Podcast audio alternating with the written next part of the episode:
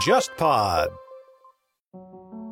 非常高兴推荐我们忽左忽右常驻嘉宾陆大鹏老师带来的最新单人播客专辑。过去，他作为翻译者，带来了大量的关于世界历史的优质译作。那些故事里，不单单有王公贵族，也有市井歹徒；不光有明争，也有暗斗。所以，今天我们带来的全新专辑，就是关注历史本身最残酷的那一面。大家好，我是陆大鹏。今天我的世界历史罪案系列节目《犯罪的世界史》上线了。夜间，他假装说自己肚子疼，要去大便。他把自己一根长长的手杖插在地上，把自己的帽子盖在上面，外衣披在上面，然后自己呢就偷偷的溜走了。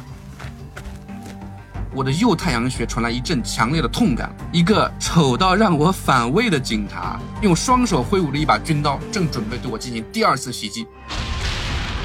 两辆菲亚特汽车正好驶入了这个爆炸的核心区域。第二辆车上载着一个法官，结果被这个爆炸的冲击波从挡风玻璃里抛了出去，当场就粉身碎骨。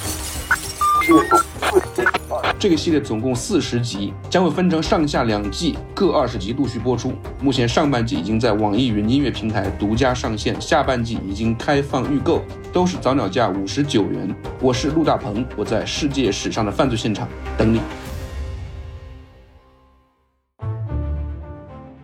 各位听众，大家好，欢迎收听这一期的《忽左忽右》，我是陈彦良。今天我们这一期的嘉宾是我的老朋友齐然。齐然是一位记者，同时呢，他学的专业很有意思啊，是印地语专业。我们知道，印地语是印度的主要的官方语言。齐然过去十多年来一直从事国际新闻的报道，作为过这个《凤凰周刊》《三联生活周刊》的撰稿人，他尤其关注南亚问题。这当然和他的这个语言背景是有直接关联的。那最近这些年呢，印度的声势日渐高涨，尤其在今年，对吧？大家关于印度的讨论也非常多。我想也是经过这些讨论之后，可能很多人才发现，其实中国对于印度的了解相对来说还是非常陌生的。尤其是二零一四年以后，对莫迪时代对于印度的这种内政外交带来的一个改变，主要还有这种精神层面的很多的改变。比如说最近一直在讨论的所谓的印度教民族主义。它的这种思潮的抬升，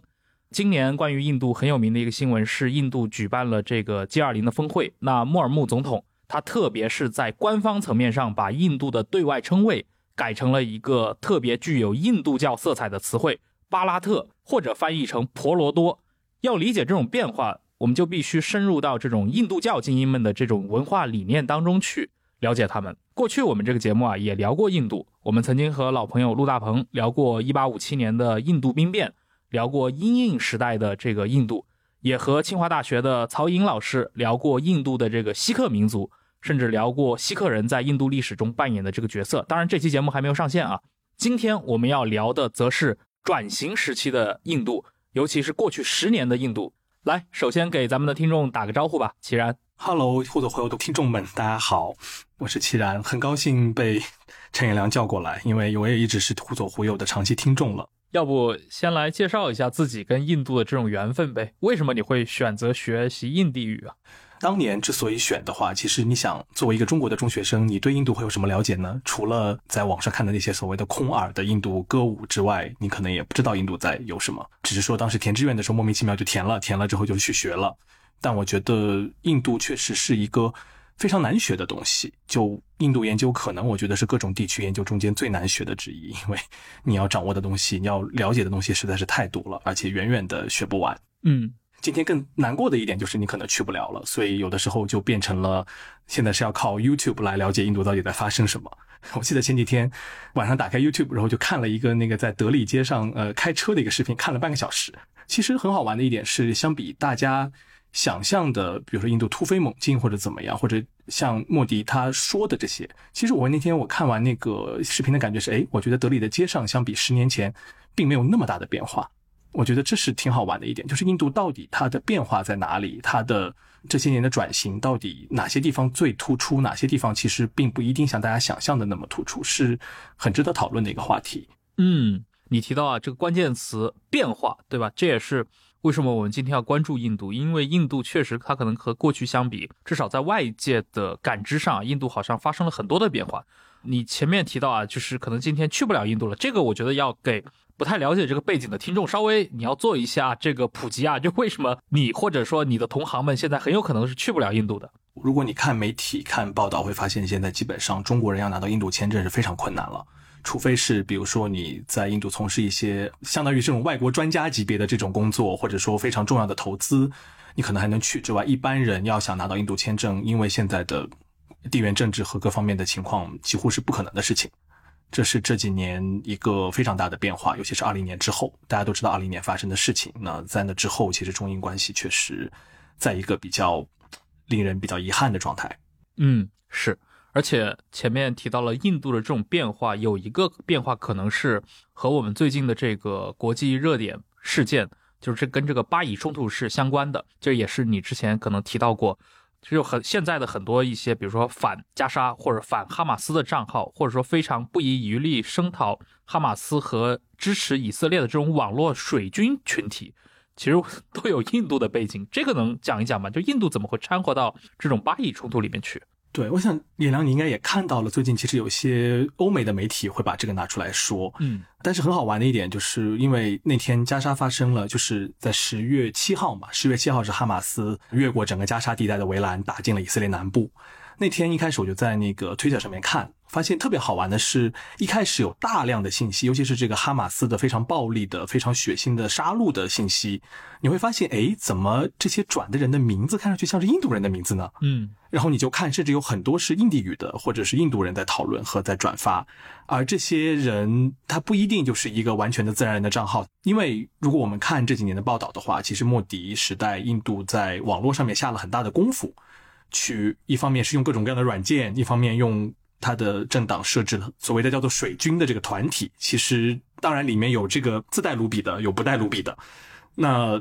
他整个的这样一个状态是，他非常的强调说，这个哈马斯的袭击是恐怖袭击，是恐怖主义，而以色列人非常值得同情，非常的惨。但这是民间的，或者说他至少不是。官方在明面上的一个做法，但是如果我们看印度在哈马斯和以色列的战争发生之后的官方的做法，你也可以看到这个区别非常大。就是七月十呃十月七号发生了这样的一个袭击，那莫迪其实十月十号就跟内塔尼亚胡通了电话，然后莫迪什么时候跟阿巴斯打电话呢？跟巴勒斯坦的总统打电话呢？是十月十九号，嗯，就隔了几乎是两个星期的时候才跟巴勒斯坦的高层有过联系。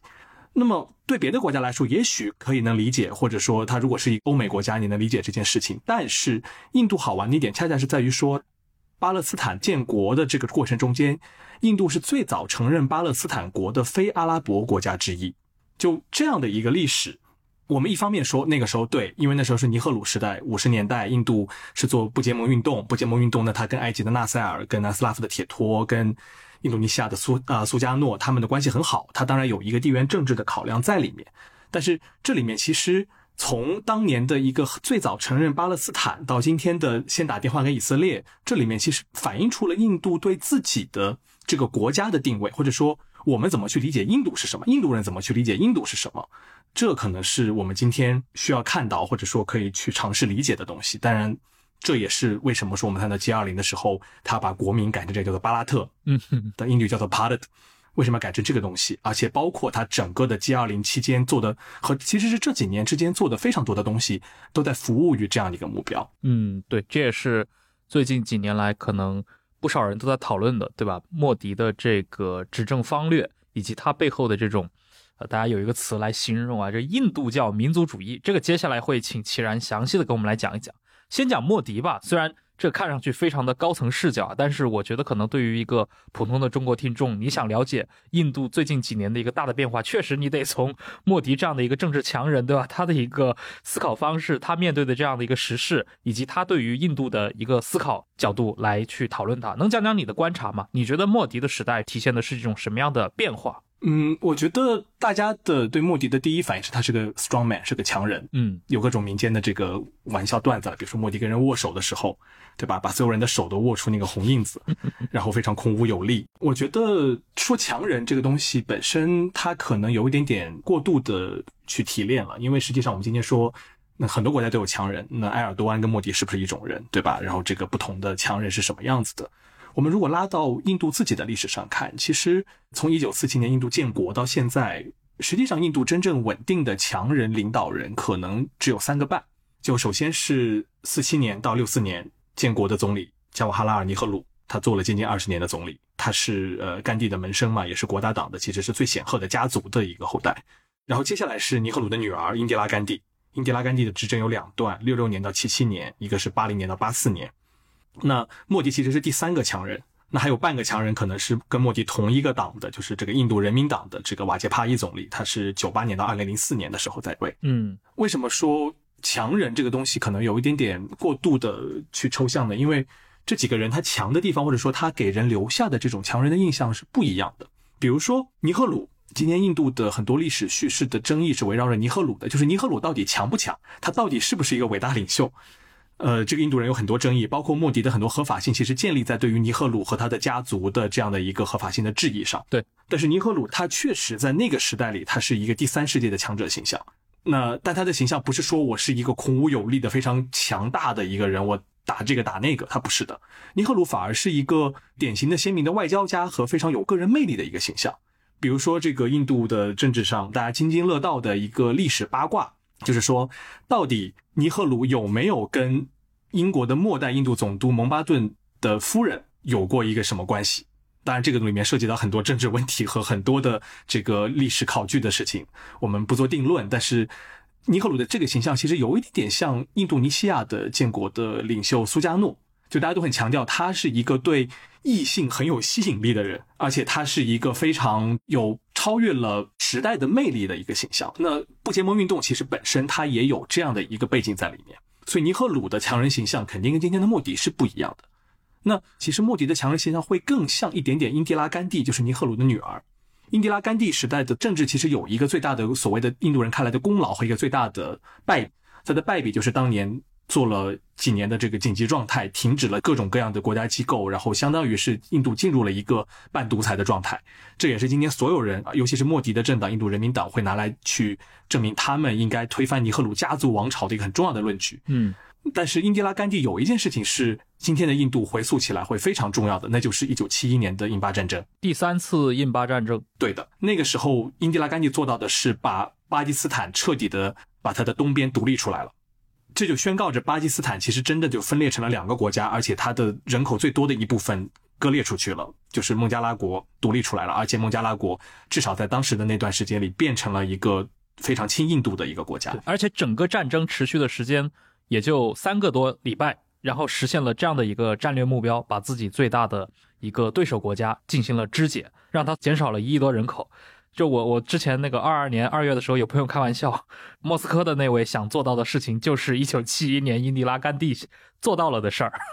其实多少是的，虽然你看最后的一个结果，它并不是那么对印度一帆风顺的，因为很快就发生了政变，然后我穆吉夫就被杀掉了。孟加拉之后的历史也是颇为血腥的一个状态，但是对印度人来讲，这就是一个闪电般的突击，然后势如破竹般的扫进去。当然你要想。对巴基斯坦来说，这实在是没法救。隔着这么远的一个地方，这样的一个中间就隔着印度，他没有办法去挽救这样的一个局势了。对印度人来讲，这就是一个跟巴基斯坦的竞争中间最大的一个胜利。那从此之后，巴基斯坦其实也就慢慢的变成了一个无法跟印度匹敌的一个状态。我觉得这其实是我们今天在回头看莫迪上台的时候非常重要的一点，就是巴基斯坦的长期的衰弱和。他跟印度的实力不对等，到了一个基本上无法挽回的地步了。嗯，我们可以看到，二零一四年莫迪上台，那莫迪上台之前的十年是什么十年呢？是国大党的十年政府。当时的总理是曼莫汉辛格，就是我们都有印象的那个包着蓝色头巾的，穿着一个有点像中山装一样的那种硬式的那个长衫的那样一个老头，白白的胡子。他是一个少数民族嘛，锡克人。但是那个时候，你说印度的实际统治仍然是尼赫鲁甘地家族了。就是尼赫鲁的女儿是英迪拉·甘地嘛？英迪拉·甘地一九八四年遇刺，他有两个儿子桑杰耶·甘地跟拉吉夫·甘地。桑杰耶·甘地八零年坐飞机失事了，嗯，然后这个拉吉夫·甘地本来是个飞行员，然后娶了一个意大利老婆，叫做索尼娅。然后他们在英迪拉·甘地遇刺了之后，拉吉夫·甘地就接过了尼赫鲁家族的这样的一个政治的权柄，他也做了一届的印度总理，八四年到八九年，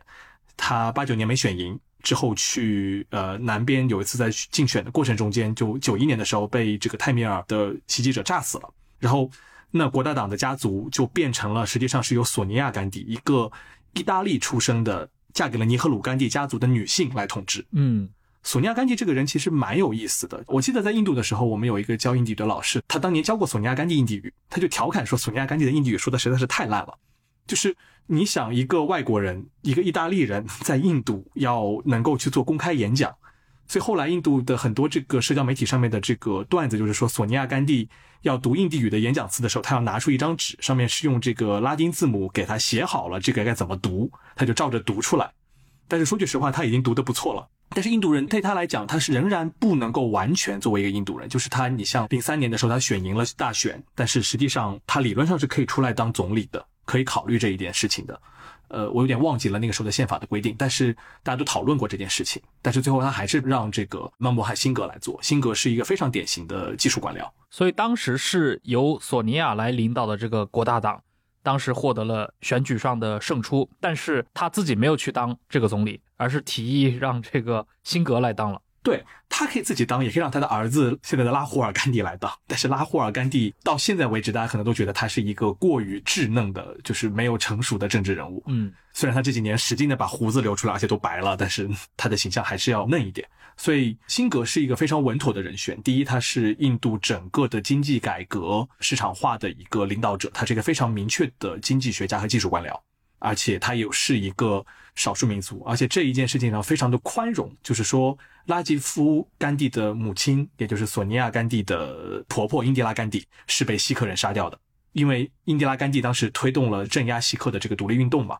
然后让辛格来当总理，其实也意味着说在族群上实现一个重新的跟历史和解。所以这整个的一个过程，一开始的辛格在印度的这个呼声是很高的。他的十年其实也是印度发展的非常迅速的十年，因为实际上两千年代之前，印度你都很难看到所谓的这种外资，或者说你能看到跟这个所谓的全球化接轨的一些东西。印度是一个经济上颇为封闭和国家控制颇强的一个国家。嗯，但是在辛格离任的二零一三年的时候，其实印度的经济和它整个的形势已经跟之前完全不一样了。比如说，我们回看数据的话，二零零零年的时候，印度的人均 GDP 是低于巴基斯坦的，大概是四百四十美元，巴基斯坦大概是五百多美元。但是到了一零年之后，其实印度的人均 GDP 已经大大的把巴基斯坦甩在后面了。这里面当然有巴基斯坦自己的内部的很多问题，但是对印度人来讲，辛格其实不是一个失败的领导者，他是一个蛮不错的技术官僚和经济的掌控者，所以你很难说。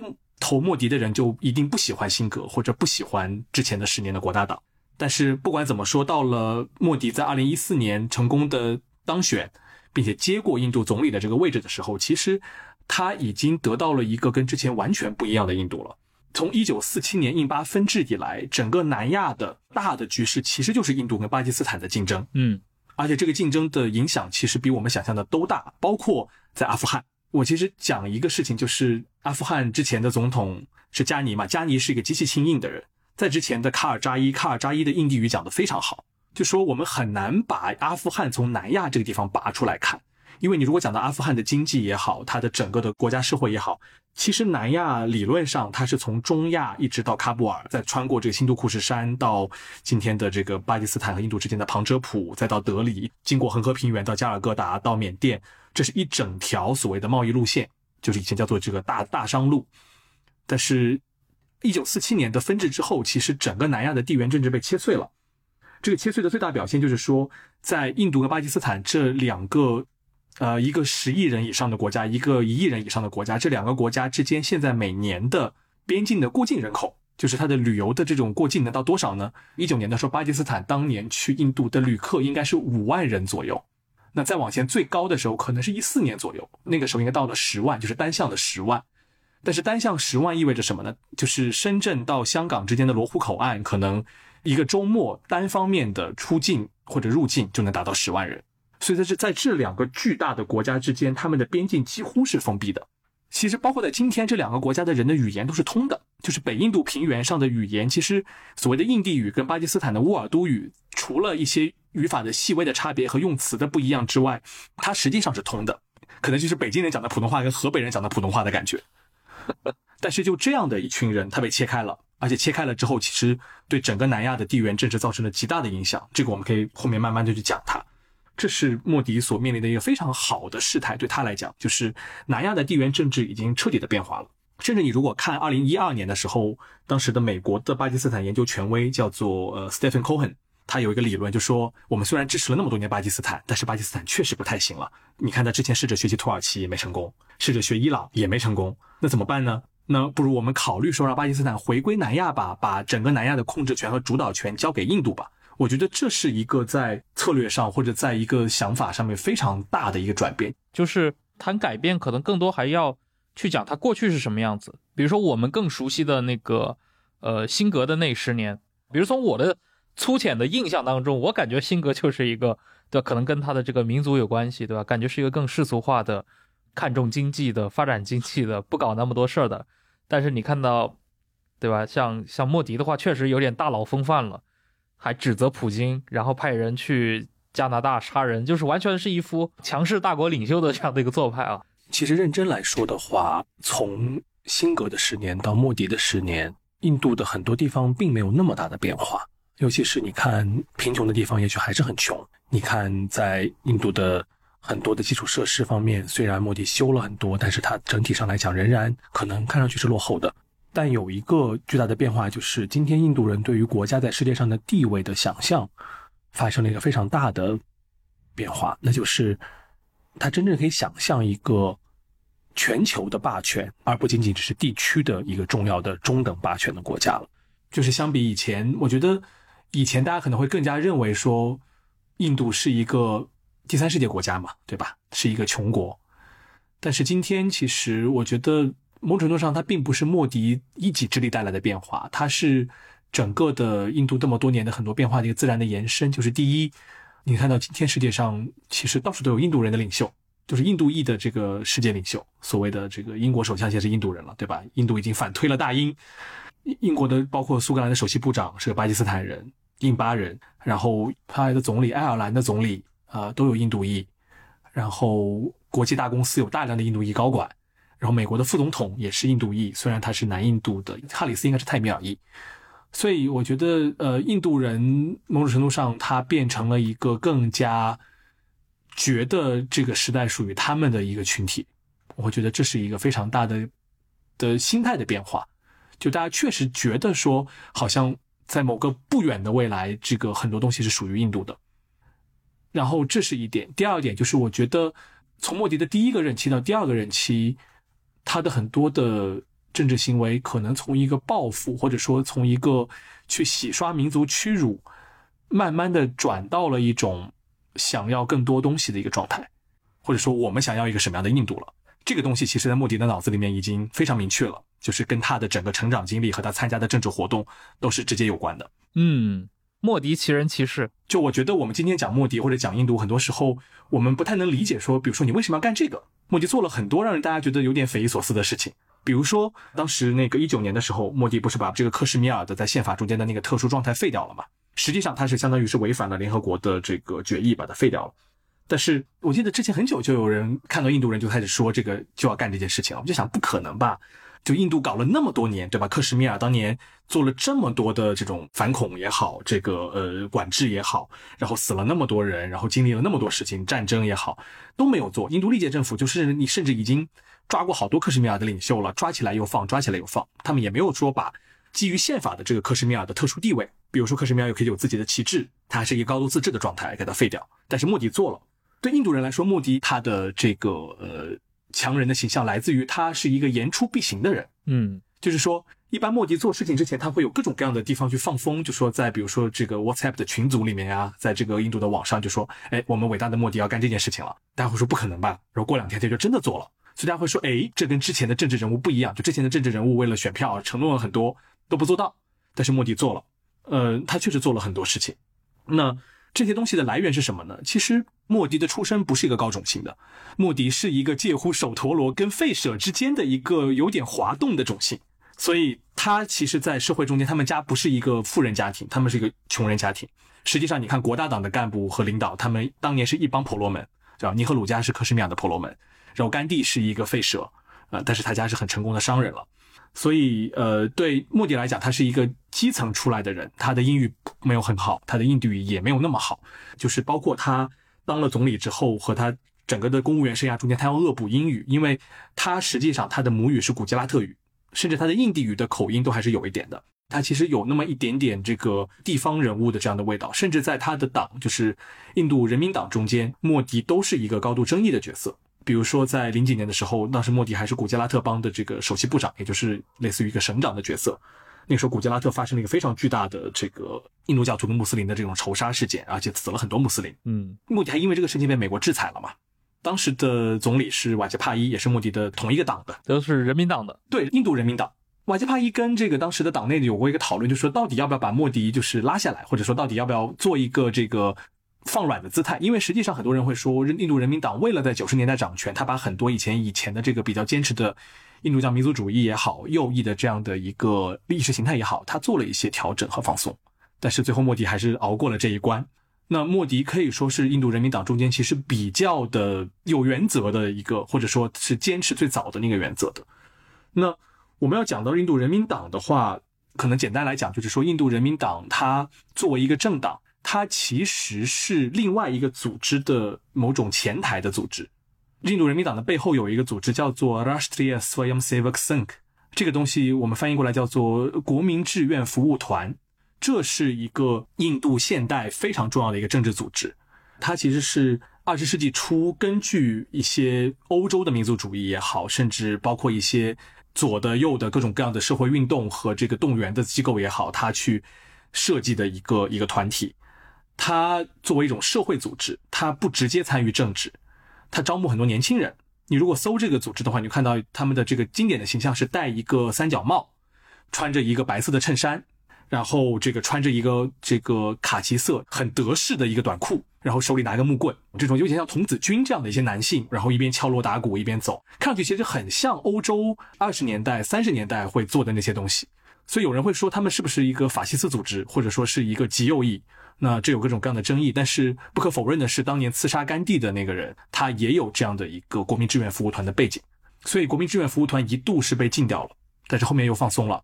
那他主要做的东西。叫做社会服务，但它实际上也是说把地方上的年轻人组织起来，去接受这种准军事化的训练，然后去做这种叫做布拉加的，就是叫做这种地方的干部，他的这样的一个服务。呃，对莫迪来讲，他是一个基层出来的人。我记得当时一几年的时候，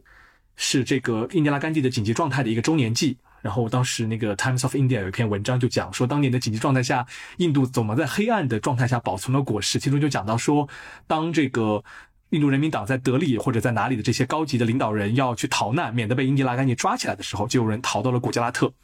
然后负责接待跟他们接头的就是这个火车站的卖茶的这个就是 Jaiwa 了，卖茶工就是莫迪，所以他是当时作为整个的一个印度人民党和志愿服务团这个体系的一个很小的这个基层的小人物的，所以他基本上是在志愿服务团的这个体系中间被选中。那志愿服务团有一个向印度人民党输送干部的渠道，就是有很多的人民党的干部位置，其实是要国民志愿服务团来说了算的，就是并不是说印度人民党就完全有他自己的内部的这个人事任命的这个权利。当然，这里面这几年变得越来越复杂了。大概这就是莫迪的一个政治履历，就是他是从一个基层的一个小人物，加上国民志愿服务团的这个全国的网络，然后一步步的进了人民党，之后做到了古吉拉特，一路做到了古吉拉特的这个首席部长。然后从古吉拉特的这个位置上直接到了德里，所以他当年到德里的时候，就是在一四年当了总理之后，其实拉了一大帮的古吉拉特的这种他的下属啊也好，官员也好进了德里。所以到今天为止，莫迪可能最重要的智囊，比如说叫做阿米特沙，他也是个古吉拉特人。这就是莫迪整个的一个一个成长的经历。嗯，是，而且莫迪从二零一四年上台，他其实伴随着就是。他所在的那个党，刚刚一直在提啊，就是印度人民党，对吧？成为整个印度这个国家的一个执政党。那我们过去其实，在中文世界也可能很多人会了解到，就是就是个印度人民党，它的整个的一个 主张当中有比较多的像民族主义的成分啊，也有一些比如说印度教至上的这样的一个成分。这可能跟我们前面也提到啊，就是莫迪他身上的这种所谓的印度教民族主义关联在一起。因为中国它毕竟还是一个就是无神论的国家。可能很多人不是太能理解这样的一些古老宗教在今天世界当中参与到这种一个政府的执政理念当中会是一个什么样的样子。我觉得比较显性的一个标志就是今年那个 G 二零的时候，莫尔穆总统对吧？他公开的把自己的这个印度的这个称谓改成了那个应该是巴拉特，呃，有的地方可能翻译的更加的古印度啊，就翻译成了婆罗多。婆罗多总统，就是我觉得很多人看的是懵逼的，就是觉得为什么会这么做？你来给大家讲一讲。其实说句实话，作为一个可能看了那么久印度的人，我看到这样的一个改动，可能都有一点点惊讶，就是因为实际上在印度的宪法里面。它的英文跟印地语是分两边的嘛？那英文它的国名就是 India，但是它也说了，就是宪法里面说了，我们也可以叫做 p a d 那它的印地语的宪法就是叫做 p a d 但是其实 India 也是它的一个官方的称谓。那我们如果看到印度从殖民中间解脱出来，变成一个独立的国家，它其实有一个非常拧巴的一个精神的状态，尤其是印度教徒有非常拧巴的精神状态。因为我们知道，从十二世纪到十九世纪，有接近一千年的时间里面，就是北印度，就是所谓的印地语核心区，或者说当年的古印度文明的核心区这样的一个位置上，它是穆斯林统治的。至少它的主要的帝国政权，比如说德里苏丹国也好，比如说这个莫卧儿帝国也好，它是穆斯林在统治的，甚至它的官方语言是波斯语。在这个一开始东印度公司统治印度的时候，它其实的官方的语言之一就是波斯语，就是东印度公司的人不一定要学印度斯坦语，但是要学波斯语，因为你要用波斯文来统治印度。所以对印度人来讲，这样的一个接近一千年的这样一个统治到底意味着什么？它其实构成了一个很大的困扰。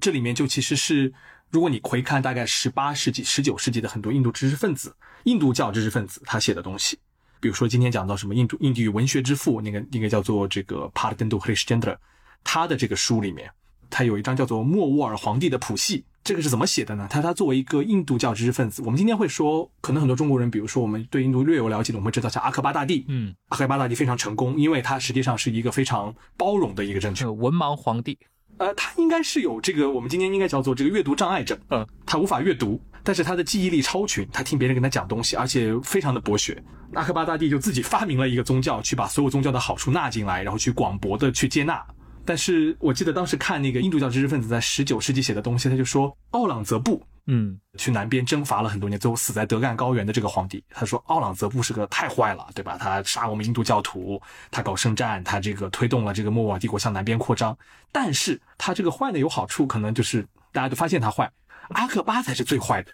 他为什么说阿克巴最坏呢？因为他说阿克巴用一种怀柔的方式，对吧？用糖衣炮弹让印度教徒放弃了。他们自己的宗教，或者说认为这个能够跟这样一个异族政权去这个共荣、去和谐相处啊，所以阿克巴是坏的，大家要警惕阿克巴。甚至在他写的很多这个民族主义的这个叙事里面，英国人的形象是好的。这个书里面很多印度人会跟英国人说啊，太好了，你们来了，终于把这些这个莫卧儿人赶走了，终结了他们的统治，这样我们印度才有出头的一天。所以。这是十九世纪的印度知识分子很拧巴的一点，就是印度教民族主义，它是一个比较右翼的，或者说比较印度教本位的一个东西。那与此同时，还有像后来的甘地啊、尼赫鲁这些人代表的一种比较讲世俗主义和这个民族的包容的这样的一种民族主义在那里。所以，这是一个到底要什么样的印度？就是在反英和反别的之间。就印度教，他们会觉得四七年的立国不见得就是他们心目中的立国，因为四七年立的这个国家是尼赫鲁。想要的那个印度是一个，实际上理论上来讲是印度教徒跟穆斯林都享有同等的公民权，包括基督徒，包括各种各样的别的宗教都享有同等公民权的国家。但是在印度教民族主义的这种观念里面，也许这个国家有些东西是要变一变的。那么我觉得这就是为什么他会更强调这个婆罗多这个名字，或者说叫做巴拉特这个名字的一个很重要的一点，就是这个名字其实象征着一种从。上万年到今天，这个古印度文明到今天这种文明的强烈的连续性，是一种不断的连续性。因为这个名字可能最早的来源是来自于呃离居吠陀，就是古吠陀里面比较早的一部分。那它甚至跟当年的这个欧亚草原上的人群迁徙，然后这个部落的征战这些东西都有关系。这样一个名字再放到今天，那就意味着说，它对抗的其实不只是 India，因为 India 这个名字也是个古名字，它来自于这个印度河，来自于 Indus。当然，Indus 可能是希腊人后来讲的名字，但其实 India 也来自于 Hind。那 Hind 又可以连接到波斯语的这个叫做印度斯坦 （Hindustan）。Hindustan 也是个非常非常老的名字了。所以他要通过讲这个 p a d 这个巴拉特婆罗多，他要去排斥的不只是英语的 India，他要去排斥的也包括了波斯语的 Hindustan，也包括了各种各样的别的对印度的称法，Sint 也好，Hind 也好。就是我强调的是这个。不知道多少千年的这个古文献里面讲的这个东西，其实你会发现这个东西多少就有那么一点，就是以色列比较右翼的人，他们会拿着圣经说这个地方是我们的这种感觉，就是你要拿出古文献说，哎，这个地方叫这个名字，而且那么多年前就叫这个名字了，我就把它改过来。所以实际上虽然他没有并没有改掉 India，但是他想突出的是到底什么才是正统。那这次很明显的就是认为说，相比 India、帕德、婆罗多、巴拉特这个名字，才是他觉得印度文明的正统。嗯，哎，但是这样的话，他不会考虑到在印度，它其实也不完全是一个单一的这样的一个民族国家，更不是一个单一的宗教国家。就是很多人会觉得呀，这样的一个改名背后的这种抬升印度教的这样的一个趋势，或者说一种暗示吧，会不会对印度这个社会造成更大的一个分裂？其实我觉得这是这几年非常有意思的一个地方，就是，呃，如果你在四七年的时候就这么做了，那可能社会会更分裂。嗯，你想，印度这个国家有几乎两亿穆斯林，就是它实际上是全球的穆斯林人口在绝对人口上最多的一个国家之一，对比印尼还多。但是实际上你会发现，在这些年莫迪做了这么多事情，就是名字其实都只能算是最后一步了。就实际上莫迪这些年经历了一个非常明确的印度整个国家的印度教化吧，我们暂且这么称之。就是你想，首先他在努力的去统一民法，就是包括要把原来的穆斯林民法彻底的废掉，然后在这个国家的各种形象上，他会非常强调印度教的这样一个东西。实际上这几年莫迪在德里修了一个非常大的政绩工程，就是他把整个中央的政务区彻底翻修了一遍。然后把这个国会大厦都改了。国会大厦原来是英国人留下的，是一个这种转轮的这个形象。其实你要说转轮，也是个非常印度教的这样一个特色，就在梵语里面叫做查克拉嘛，chakra，就是这个东西其实是英国人当年也是搞了一套叫做这个印度古典美学这样的一个东西做出来的。但是这次他重新修了一个国会大厦，把它修成了里外两个三角形。三角形，对，就是一个正三角和一个倒三角。这东西在古代的这个吠陀的这个典籍里面，它也有一个风水或者叫做这个曼陀罗吸收宇宙能量的这种功能。就是它，我甚至还看到好多人在讨论说，这个国会大厦修的到底会不会对风水上造成不好的影响？但是它还是修出来了，而且修了之后，这个里面的整个装潢也非常非常的讲究，又是有一整个的大印度的地图，然后有这个可可能能反映这个天文的星体运动的这种装置。就是它有很多东西是纯粹的印度教的东西，去加进了今天的印度的统治结构里面。比如说，呃，其实在这个大厅里面，它反映的是一种占星学的一种理解啊，就是南亚的那种星象学。对，星象学，因为实际上在印度现代政治中间，占星学一直还是一个很重要的东西。虽然表面上不说，但是印度民间都传言说，这个各种各样的总理都会去请教占星学大师。包括尼赫鲁和他的同僚们当年决定印度的这个建国那个日子怎么选，也有一些占星学的传说，就是说蒙巴顿就随便的选了个日子，然后这个印度的国大党高层就找了占星大师，一看，哎呀，这个日子不吉利呀，就是八月十五号不吉利，那怎么办呢？他们就说，那我们就在八月十六号的凌晨，就是说前一天的二十四点跟第二天的零点的区别，但是它仍然在占星上就变成了一个吉日。所以有这样的传说，在印度很流行，各种各样的这种传说，就是讲星体运动跟人的关系是什么。所以你看，如果看，比如说 Salman Rushdie，他写他的《午夜之子》里面，就会把这个尼赫鲁写成一个非常相信占星的这样的一个形象。但莫迪时代这东西肯定是有过之无不及的，就是说他在所有的符号层面上都把这个他认为更印度教的东西加进来，嗯，包括他的国会大厦里面，他的同声传译部门甚至要提供梵文的同声传译，嗯。就你知道，印度是一个超级多元的国家嘛，所以它的国会其实它开会的时候，很多人是要带着同声传译的，因为它有许多种官方语言。那很多，比如说南方来的泰米尔人、泰卢固人、这个塔克拉拉人，对吧？他们是没有办法流利的用印地语沟通的，那他们需要带这种同声传译。但是这个里面还有提供了梵语的同声传译，它就意味着实际上要把这种古印度文明的这东西放到更高的层次上来讲。那你又看像 G 二零的时候，我觉得。对甘地的处理也是印度这几年非常大的，或者说一个很显著的变化。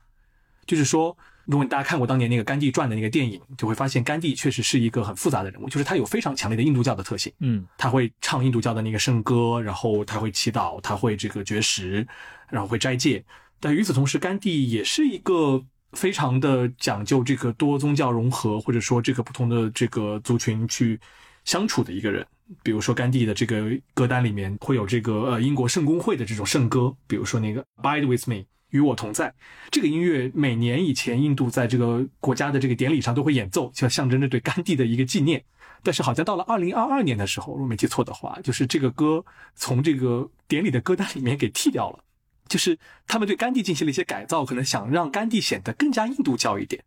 那尤其是今年 G 二零，就是你知道大家都知道，每年 G 二零就是这样的不同的地方开，可能会做一些不同的这种主题活动。那像那个呃前几年在印尼的开的时候，就是大家一起去植树。那今年变成什么呢？今年就是莫迪带着大家去给甘地致敬。那这个看起来是一个跟宗教也没什么关系的，对吧？那是人家的这个国父或者说这个伟大人物，你要给一个致敬。但是在现场布置就很讲究了，现场布置其实布置成了一个非常传统的印度的祭坛的形象，它是一个四四方方的，这个东西就蛮印度教宇宙论的那个对宇宙的那个反应的。与此同时呢，他在这个场合就前后把甘地喜欢的那几首印度教的圣歌都放出来了，一个是那个大家看《甘地传》会听到的那个叫做 Rakubati Raghavarajaram，就是呃罗呼家的罗摩王。然后另外一个歌是一个古加拉特的一个当地的这个虔诚派的毗湿奴崇拜的一个歌，叫做 Vaishnava Jando，就这两个歌放了。然后，所以实际上我觉得莫迪是拉着各国的领导人跟他做了一个印度教的法事，就是缺那么一点，就比如说点个火或者念个咒了。但是实际上这个效果已经有点像了。我我现在非常好奇的是，像呃土耳其的埃尔多安这样的人到那个现场他是什么样的反应？我因为我看现场，我发现埃尔多安甚至自己带了一双拖鞋，就是不光脚踩那个地面。对。所以，莫迪会把这些国家的典礼都让它更加的印度教化一些。当然，他不可能说彻底的把原来印度建国的那一套就是世俗主义的东西完全放掉，但是他会能够印度教一点，就印度教一点。所以，我觉得这是这几年莫迪在很大规模的去推动的一些东西。而且，他们去的那个甘地墓，应该其实也不是一个墓地吧，只是他当年遇刺以后火化的地方。对，就是那个地方是印度的一个国家火葬场，相当于是一个国家领导人们火化的地方。像尼赫鲁这样的人，像尼赫鲁家族的人，英迪拉甘地也好，拉吉夫甘地也好，然后包括这个印度人民党的这个之前的像瓦杰帕伊也好，他们都是火葬了之后，在这个地方修一个纪念碑。但是这个碑其实也很能看出来他们整个的一个意识形态。你像尼赫鲁的碑就是一个圆丘加一片树林，英迪拉的这个所谓的碑是一个很大的一块巨石。嗯，你会发现到了。到了这个莫迪带着大家去拜甘地的话，那他其实又在他的这个纪念的位置外面又修了一大圈方的，就是他其实把整个空间也更加的印度教，按照印度教的传统去处理了，这是一个嗯很有意思的地方，我觉得其实有种那种印度教迷信外交的这样的一个感觉啊。对，我觉得也许在很多国家，其实迷信确实也是国家政治和外交的一部分了，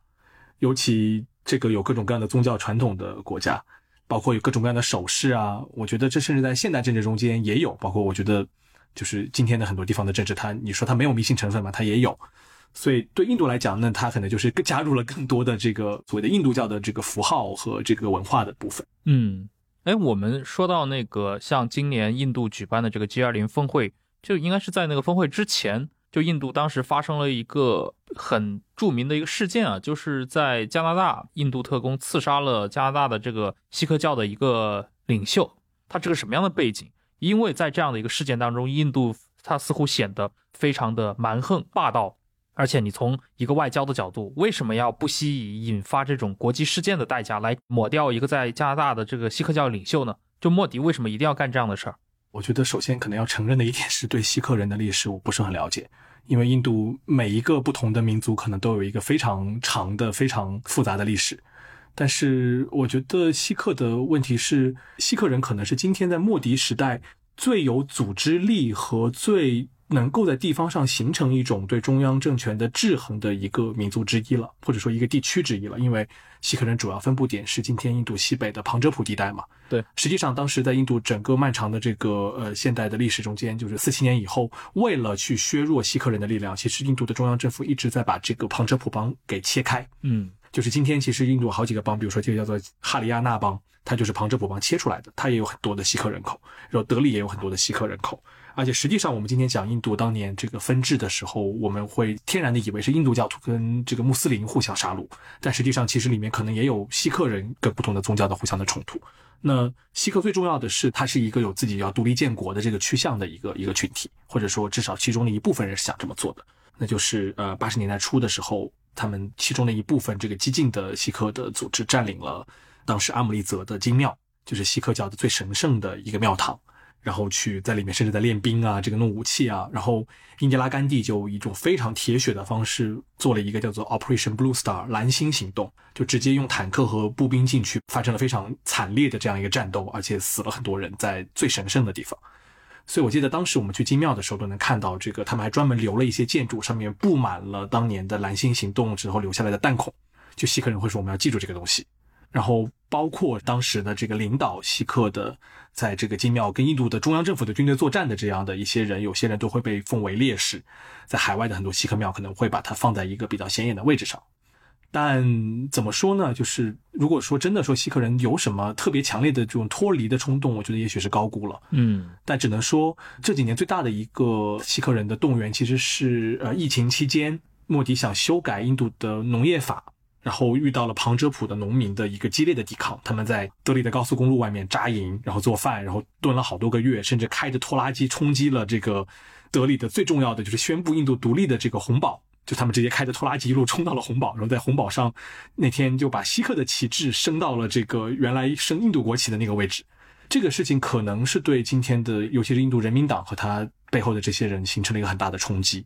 但是至于说为什么会？采取在海外暗杀这样的形式，我觉得这就真的是另外一个话题了。嗯，这可能涉及到印度的整个当年的情报是怎么搭的，或者说他的海外的这种行动，他的具体的做法是什么。但我觉得对印度人来讲，有一个很大的一种对政治的想象，就是政治充满了阴谋、暗杀和各种的诡计。因为实际上，你看历史上印度的总理就是被暗杀的也挺多的，这是第一点。第二点是。印度这些年受到的很多，比如说攻击，它也是非常精心策划的。比如说这个当年的孟买袭击案，那是这个巴基斯坦的一些武装组织从海上，从卡拉奇那边横渡了半个阿拉伯海，到了孟买，然后又登陆，然后又屠杀的方式，或者而且部署的还蛮周密的。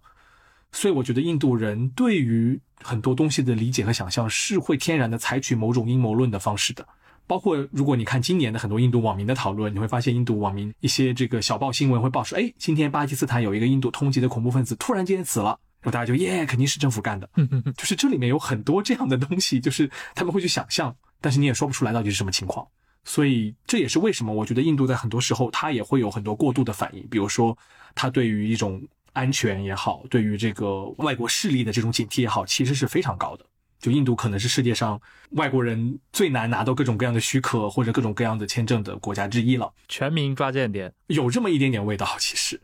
所以我觉得对他们来说，也许觉得这也是政治的正常操作，我不知道。嗯，哎，这个其实我觉得真的是，因为大家往往容易以己夺人嘛。但是印度它的当代政治有这么多的特殊性。尤其是这种特殊性还不是普世的，对吧？你不是能够拿那种，比如说像基督教或者伊斯兰教这种一神教来去理解它，而是一个古印度教的这样的一套民族主义叙事。这个导致可能外界对于想象印度或者判断印度，呃，尤其是印度的这些执政者，对吧？他的一些治理方向上，我感觉似乎很容易出现各种各样的误判呀。因为你的这些逻辑可能放在他们的这种语境当中是完全不管用的。我感觉最大的误判可能在于说，我觉得我们有的时候会比较的务实，就是我们觉得有的时候政治很多东西是可以去沟通的，是可以去妥协的，大家会形成一个中间的状态。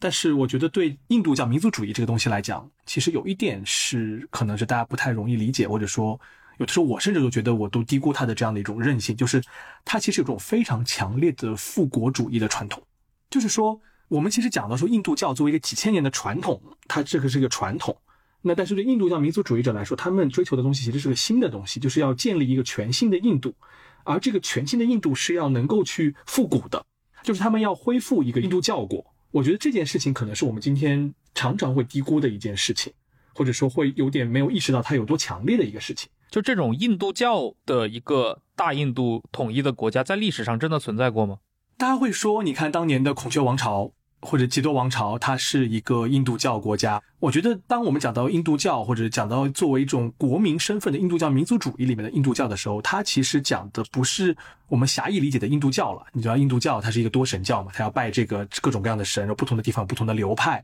不同的神还有不同的功能可能。然后这个孟加拉要拜这个女神，然后这个南边的可能拜湿婆拜的多一点，北印度平原的拜这个黑天和呃克里希那拜这个罗摩拜的多，但是。对印度教民族主义来说，他们讲的这个印度教可能更类似于一种民族身份，就他们会认为说，甚至佛教徒也算印度教徒，因为他们会讲这个释迦牟尼是毗湿奴的某个化身，所以他们会更加的是一种文化建国论。而这里面很重要的一点就是说，他们对历史的理解是印度曾经是一个王国的状态。就他们认为，不是说英国人开始亡国，而是说从十二世纪这个德里苏丹国建立以来，印度就进入了亡国的状态。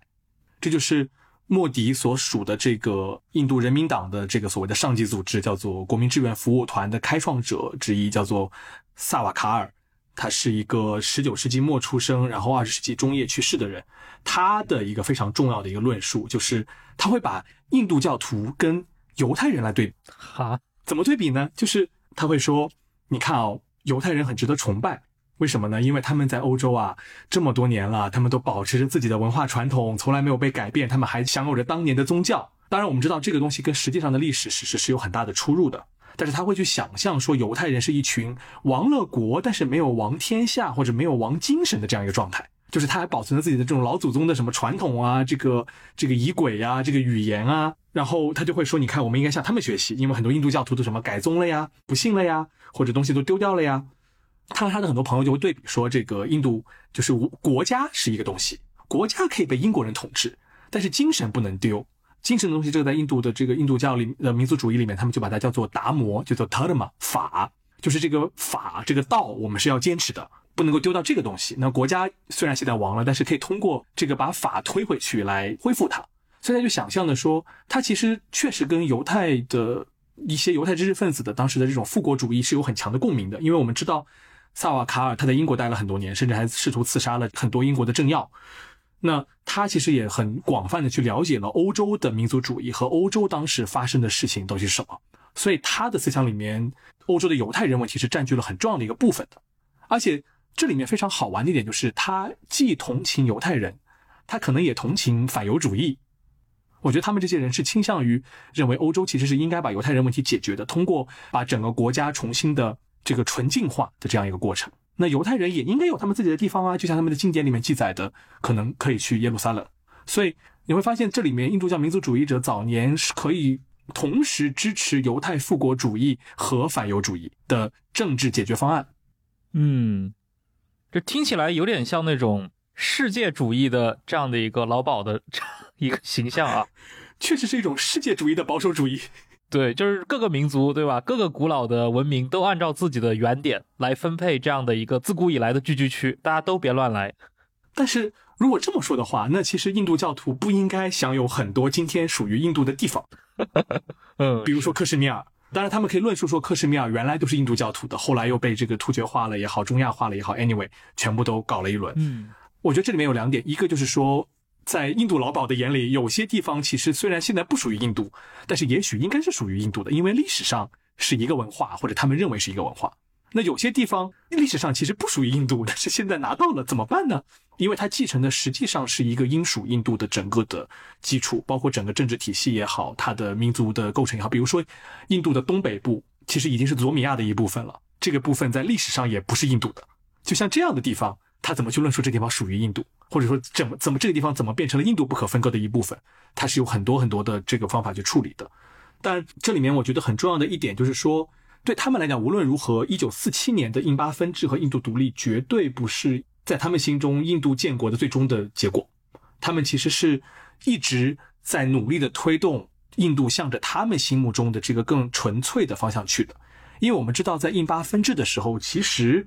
比如说，真纳在建立巴基斯坦的时候，到底有多大程度上是想建立一个独立的国家呢？还是在很多程度上是想建立一个邦联式的一个实体？因为真纳最早的一个想法，可能希望的是把旁遮普跟孟加拉这两个地方，可能加起来有四五亿人，直接都变成巴基斯坦。就是说，他心目中的巴基斯坦其实是包含了一大部分的印度教人口的，但是在这个地方，穆斯林是可以掌握主动和掌握控制权的。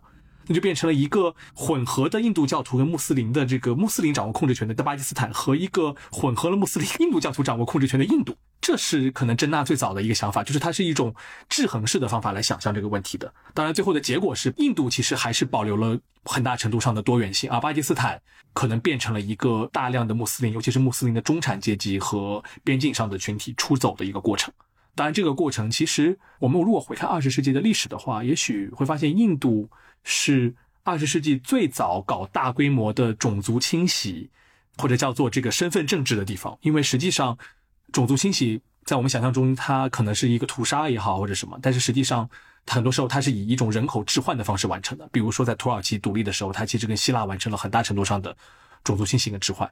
所以印度在某种程度上是向巴尔干的，它在独立的时候其实有上千万人的人口的流动，而且有上百万人的死伤。就是印巴分治是一个人类历史上少见的大规模屠杀的一个事件。那建立在这样的一个基础上的印度和巴基斯坦这两个国家，虽然巴基斯坦其实完成了印度教民族主义者 想象的东西，就是他们觉得，哎，你们不是不想要这个国家吗？你们正好走，对吧？这个旁遮普平原没加盖儿嘛。但是实际上还有大量的穆斯林和其他的民族和其他的宗教信仰不同的人留在了印度的这样一个地方。所以在印度建国的时候，尤其是尼赫鲁控制着权力的时候，实际上印度仍然是以一个至少名义上多元国家的方式存在着的，而且它也是一个世俗主义为基础的一个国家，而并不像巴基斯坦，它的一开始建国的时候就已经写明了它的国教是什么。那印度教是没有写进国教的，但是对印度教民族主义者来说，如果这个国家并没有恢复到一个印度教徒来统治的状态下，他们可能会觉得这个建国的路程还是没有完成。就他们想象的，可能还是说这个国家重新回到一个彻底由印度教徒来控制，无论是政治也好、军事也好、经济也好、文化也好，它都是印度教徒来主导。嗯，就对他们来说，也许穆斯林或者说其他的少数民族也好，或者其他宗教也好，并不是能够享受同等的公民权的一群人。所以这就是为什么莫迪这几年还要搞一个叫做这个国民身份认证。那其实就是说，在这个过程中间。也会设置很多障碍，让很多人其实得不到一个完整的公民权。那与此同时，你会看到莫迪在任的时候，现在又做了很多的改名的运动。改名这个运动也很好玩。就印度其实在独立的时候改了很多名字，比如说你看英国人留的名字嘛，这个呃孟买英国人叫做 Bombay。那印度当时独立了之后没多久，就把它改名了，改叫了孟拜伊，因为这是个本地的名字。加尔各答从英国人的这个 Calcutta 改成了孟加拉文的这个 Kolkata。但是在莫迪任内改了很多的。留下来了四五百年的名字，比如说尼赫鲁的出生地，在这个恒河平原上的叫做阿拉哈巴德，他把他的名字改成了这两年改成叫做一个梵文名，叫做 b r i a k r a j 就是把阿拉伯语的名字改成了梵文的名字，就显示它是一个属于我们以梵语经典为这个正统的印度的这样的一个名字。更好玩的是，这个奥朗泽布当年在德干征战的时候建立的这样一个军营城市，叫做奥朗嘎巴。它的名字是一个波斯词嘛，就是实际上是奥朗泽布的奥朗加上这个 gaba 叫做奥朗 Gabad。这几年改了一个什么名字呢？叫做 Chhatrapati。那沈培金那个，这个名字特别绕口。它并不是一个说原来有一个梵文或者说这个马拉地文，就是当地是说马拉地文的的一个城市，然后给它彻底的改名，而是说改名字的来源是来自当年的这个跟奥朗泽布作战的这样的一个马拉塔国王西西瓦吉的一个后裔，他是被奥朗泽布干掉的。所以要把这个名字改成这样一个来纪念他，就你发现这个改名的中间其实也包含了很强烈的复仇和报复的这样的一部分在里面了。这就是今天整个的莫迪时代他做的一个很大的工程，就是说把国家 purify，就在印巴分治了七十年之后的基础上，把这个国家重新的去所谓的净化它，或者说去把它单一化。但是我觉得我们不能把我们的这样一个。我们可能理解为就比如说车同轨，书同文，但是印度可能不见得一定要做这件事情。但是你要至少在偶像崇拜、在文化符号、在名字这些问题上，你要有一个共同的一个所谓的共识。嗯，哎，你前面就讲到了整个的这个印度啊，它的这个印度教复国主义者的构想当中，对吧？他想去实现的并不是四七年尼赫鲁那一代。人所建立的这样的一个国家，这个不是他们的一个终点。但是这反过来，其实刚刚你已经 Q 到了一个问题，就是现代的印度其实是继承了很大一部分这个英印帝国它的一些传统也好，它的整个的治理框架也好，包括它的一些民族结构也好，这个东西我不知道啊，这个会多大程度上影响到今天，比如说像印度人民党、像莫迪这批人对于印度现状的一个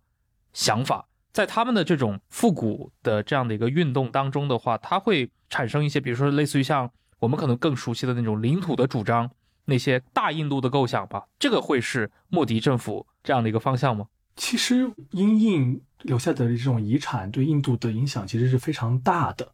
它的很多的反应不见得是反映在说文化的构想上，比如说，其实很多英文的名字都被改掉了，甚至以后也许英文的重要性也会下降。但是英印的很多对南亚的格局的理解，实际上被印度人可能是继承下来了。嗯，当然，实际上也是被巴基斯坦人继承下来了，所以阿富汗才会变得那么重要。对印度跟巴基斯坦这两个国家来讲，阿富汗都特别重要，而这个重要性是从英国时代留下来的。就好玩的是，四七年分治的时候，当时的印度陆军也被分成了两个部分，一部分分进了巴基斯坦，一部分分给了印度。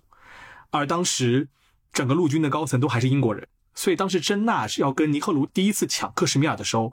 他想下令说让巴军去进攻克什米尔，但是巴军的当时的指挥官还要跟德里的英国指挥官汇报，都是英国人。所以就变得巴军很为难，没有办法去真正的去参加这个军事行动。所以你看到第一次印巴打克什米尔的时候，巴基斯坦这边其实派了一些这种准军事部队去打，这是英国人当时留下的非常好玩的一个安全遗产。但是它很重要，因为英国人对南亚的安全遗产的一种想象是非常的堡垒式的，就是英国当时最大的这个戒备的是俄国嘛，而俄国跟英属印度，因为英属印度实际上是英帝国的核心。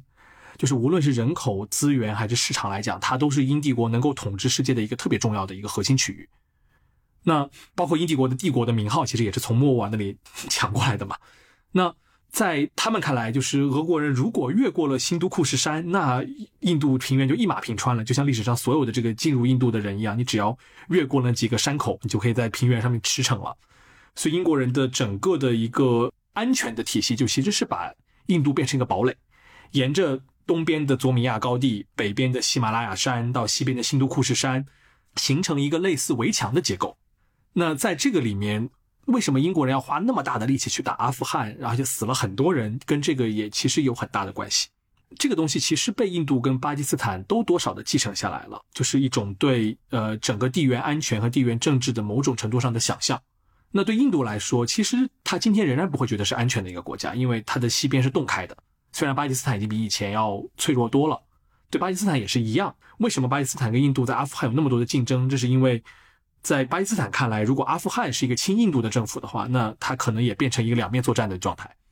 这是一个比较直接的，就是这个国家到底在地缘政治上什么时候才感到安全？我会觉得，也许在印度和巴基斯坦的很多人眼里，它除非恢复一个英印帝国式的这种堡垒式的一个体系，它是不会觉得特别安全的。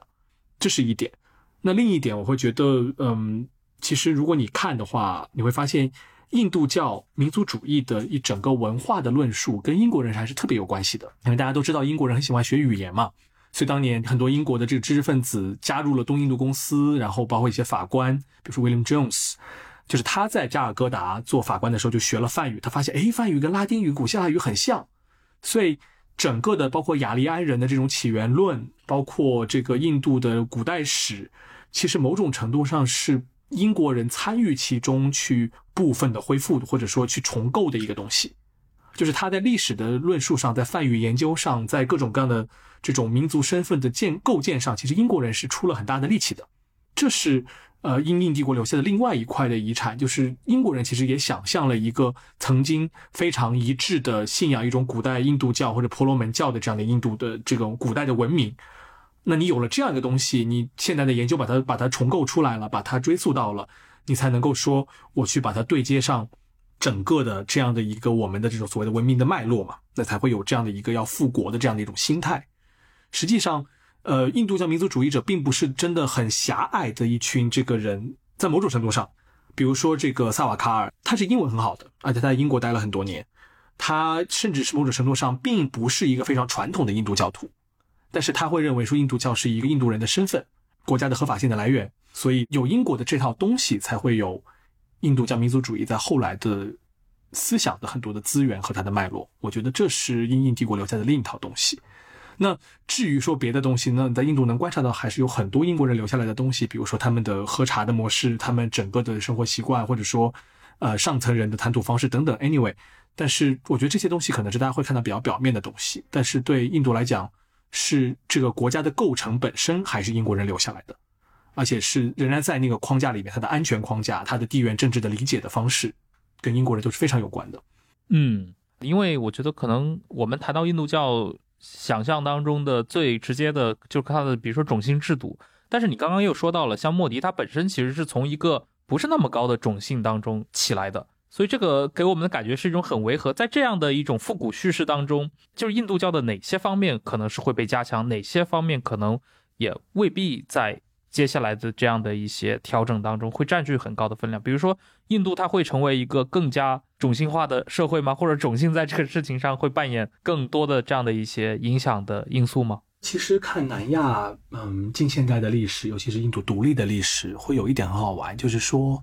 嗯，对身份政治最执着的这些群体，往往不是在宗教上最保守或者最复古的。比如说，在真纳的巴基斯坦运动中间，其实可能更热衷于支持独立的巴基斯坦建国的这部分人，可能往往很多都是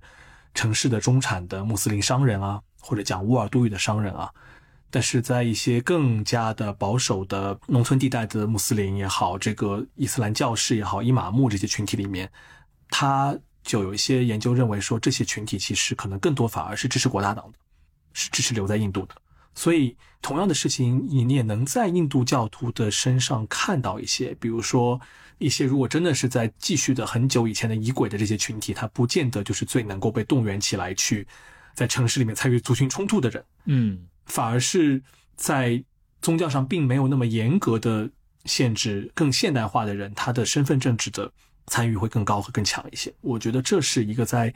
近现代的印度能够多少观察到的一个现象。嗯，所以对莫迪来讲，他看上去在传统的印度教中间，他不是一个好像高种姓，对吧？他不是一个婆罗门，不是一个刹帝利。但是与此同时，这样的一个身份反而给他一个更加能够去把印度教变成一个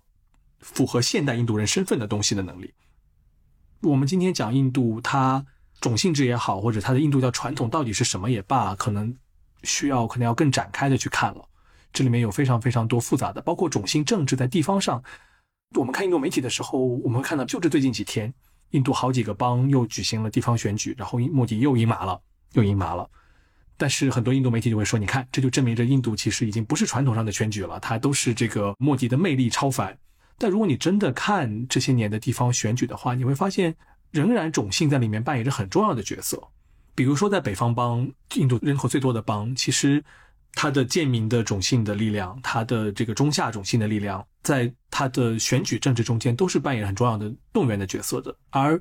长期以来，它的反对党无法联合起来，也许就意味着其实他们的种姓的政治还是那个鸿沟是很强的，不可能那么轻易的去连接和团结。嗯。而我觉得莫迪能够吸引的一部分人，确实是这种对种姓制没有那么讲究的，会觉得印度应该是一个现代的单一民族国家的这样的一些人。但是另一方面，他的基本的选战动员也好，他的基层的这种传统的地方的派系也好，他仍然跟种姓、跟地方的族群、跟地方政治的这种传统有很大的关系。我觉得莫迪并不是一个在政治上非常的运用他的超凡魅力去清洗地方的庄脚，去把地方彻底的改造的一个人。因为如果印度人真的那么希望摆脱传统的政治的模式的话，那么德里现在执政的那个叫做普通人党 a m a d m i Party），他就应该能在印度各地都拿到更多的选票才对。但是其实他们现在根本打不出德里，在旁遮普也是一个很勉强的状态。嗯，哎，另一点就是现在的穆迪政府，他这个印度人民党政府对于国大党的这样的一个建国传统，尤其是对国父的这个家族尼赫鲁家族。其实现在通常我们看到的，经常是持一个激烈的批判的态度。这个我不知道，就可能跟土耳其的情况有点像。但是，嗯，至少埃尔多安他也没有公开的说批判凯莫尔。这个东西你能给大家来讲一讲吗？就印度人怎么去看待这种，比如说我们现在的这样的一个政府，对吧？我们很多人会支持他，但是他对于建国的这样的一个群体、这样的一个政党，或者说建国国父的这个家族，他有这么强、持续的一个批判的一个态度。首先，我想承认这点。我觉得我对印度人到底怎么想这个问题，不见得那么的了解，尤其是那么多年没去印度了。我觉得很多东西是不知道印度人脑子里面装的是什么。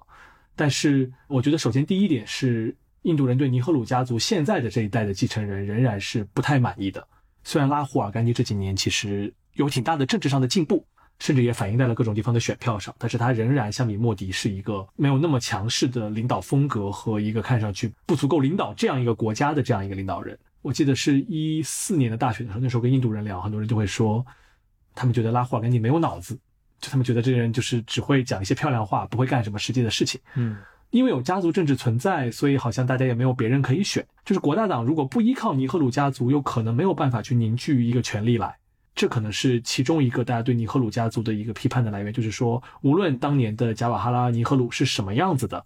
那现在尼赫鲁家族的这一代人看上去都不行。但是我觉得这里其实能讲要讲的一点是，印度今天。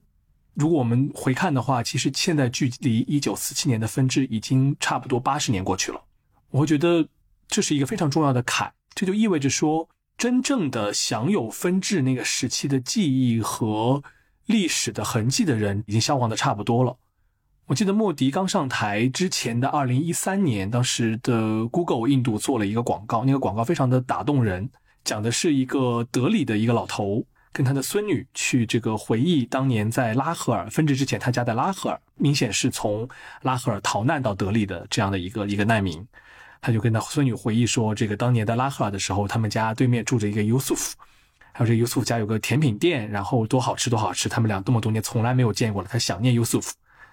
然后他孙女就上 Google 查查到了这家店，然后那个就打电话给了那家店的那个店里的人，他们就找到了 Yusuf，正好 Yusuf 还在店里，Yusuf 就也非常激动。想到当年就是七十年没有见的老朋友了，然后就这个风尘仆仆的从巴基斯坦这个办了签证、买了票来了德里，然后惊喜般的出现在了这个印度老头的这个面前，两个人就相拥而泣。我会觉得那个广告大概就是说，那是一九四七年分治前还有记忆的那一代人最后的一点点时间的东西了。就你看到广告里面两个老头还能走路，就是他们在分之前还是小孩，因为基本上在分之前成年的人那个时候已经不剩了，但是到了现在恐怕。分治前是小孩的人也没有太多留下来了，就是关于印巴分治之前的记忆正在很快的消亡，所以我会理解为在印今天的印度，尤其是年轻一代人对尼赫鲁时代是没有记忆的，其实甚至对英迪拉甘地的时代也是没有记忆的，所以对他们来讲，这个东西可能只是一个在课本上也好，在书上也好，在电视节目里面的各种地方曾经看到的一个东西也好，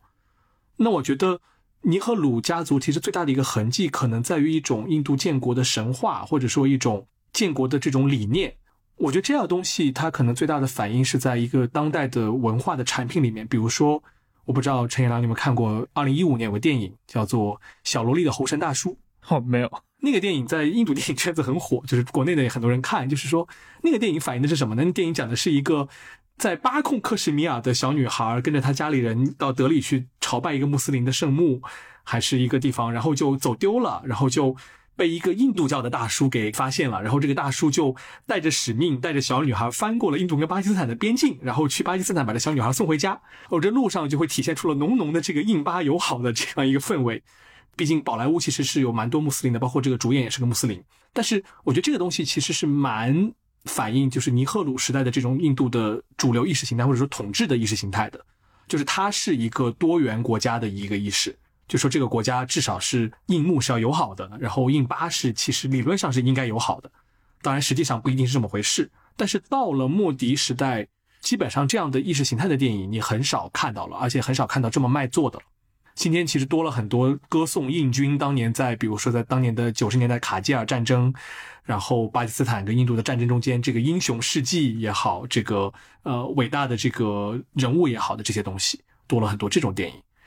所以其实基本上，我会觉得对尼赫鲁的抛弃，不光是对尼赫鲁这个人的形象的抛弃，也是在于说对他整个留下来的政治遗产的彻底的抛弃。嗯，所以聚焦在尼赫鲁这个人，说他比如说当年软弱。当然，说他软弱，可能主要讲的是他晚年一九六零年代打败的那场仗。嗯嗯，讲的实际上是这些东西，而他真正所要去处理的，就是说怎么样把尼赫鲁还留在印度政治中间的这些东西给赶走，包括把整个尼赫鲁家族让他的力量降到最低。因为其实国大党确实还是非常依赖尼赫鲁家族的力量，这个是一个印度反对党的一个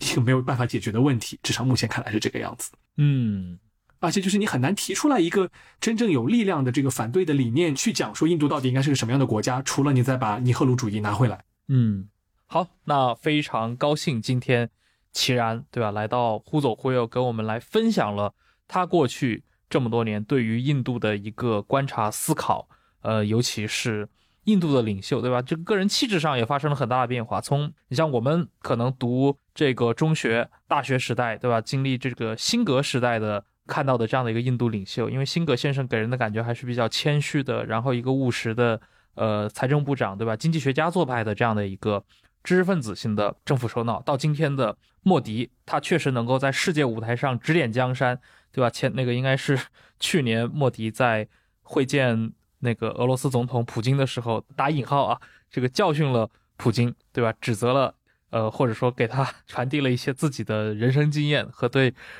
这个世界政治的一些看法啊，包括前面节目里提到的，对吧？他今天能够去真正的去影响到一些，甚至是北美、加拿大这样的一些锡克人的社团，对吧？去进行这样的一些暗杀手段，呃，这个跟我们过去传统中了解到的那种印度领袖在世界舞台上的一个气质，这样的一种个人感觉，已经变得非常不一样了。所以，他确实可能是印度这个国家在接下来的时间里面，确实会扮演。更重要的一个角色，那我觉得作为中国人的话，也有必要，对吧？可能要对这样的一个国家、这样的一个文明，呃，有更深一层的一个了解。很有可能过去大家对他是漫不经心的，对吧？有一天你可能不得不发现，你已经在跟一个巨人对话，这是很有可能会发生的事情。所以接下来，我觉得我们在节目里面会引入更多的关于这些，比如说像南亚世界啊，甚至是一些对中国来说非常重要，同时我们过去可能。关心的不太够的这样的一些地区的分享，也非常期待齐然接下来能继续来忽左忽右做客。那也感谢各位的收听，我们下期再见，谢谢大家，拜拜，拜拜。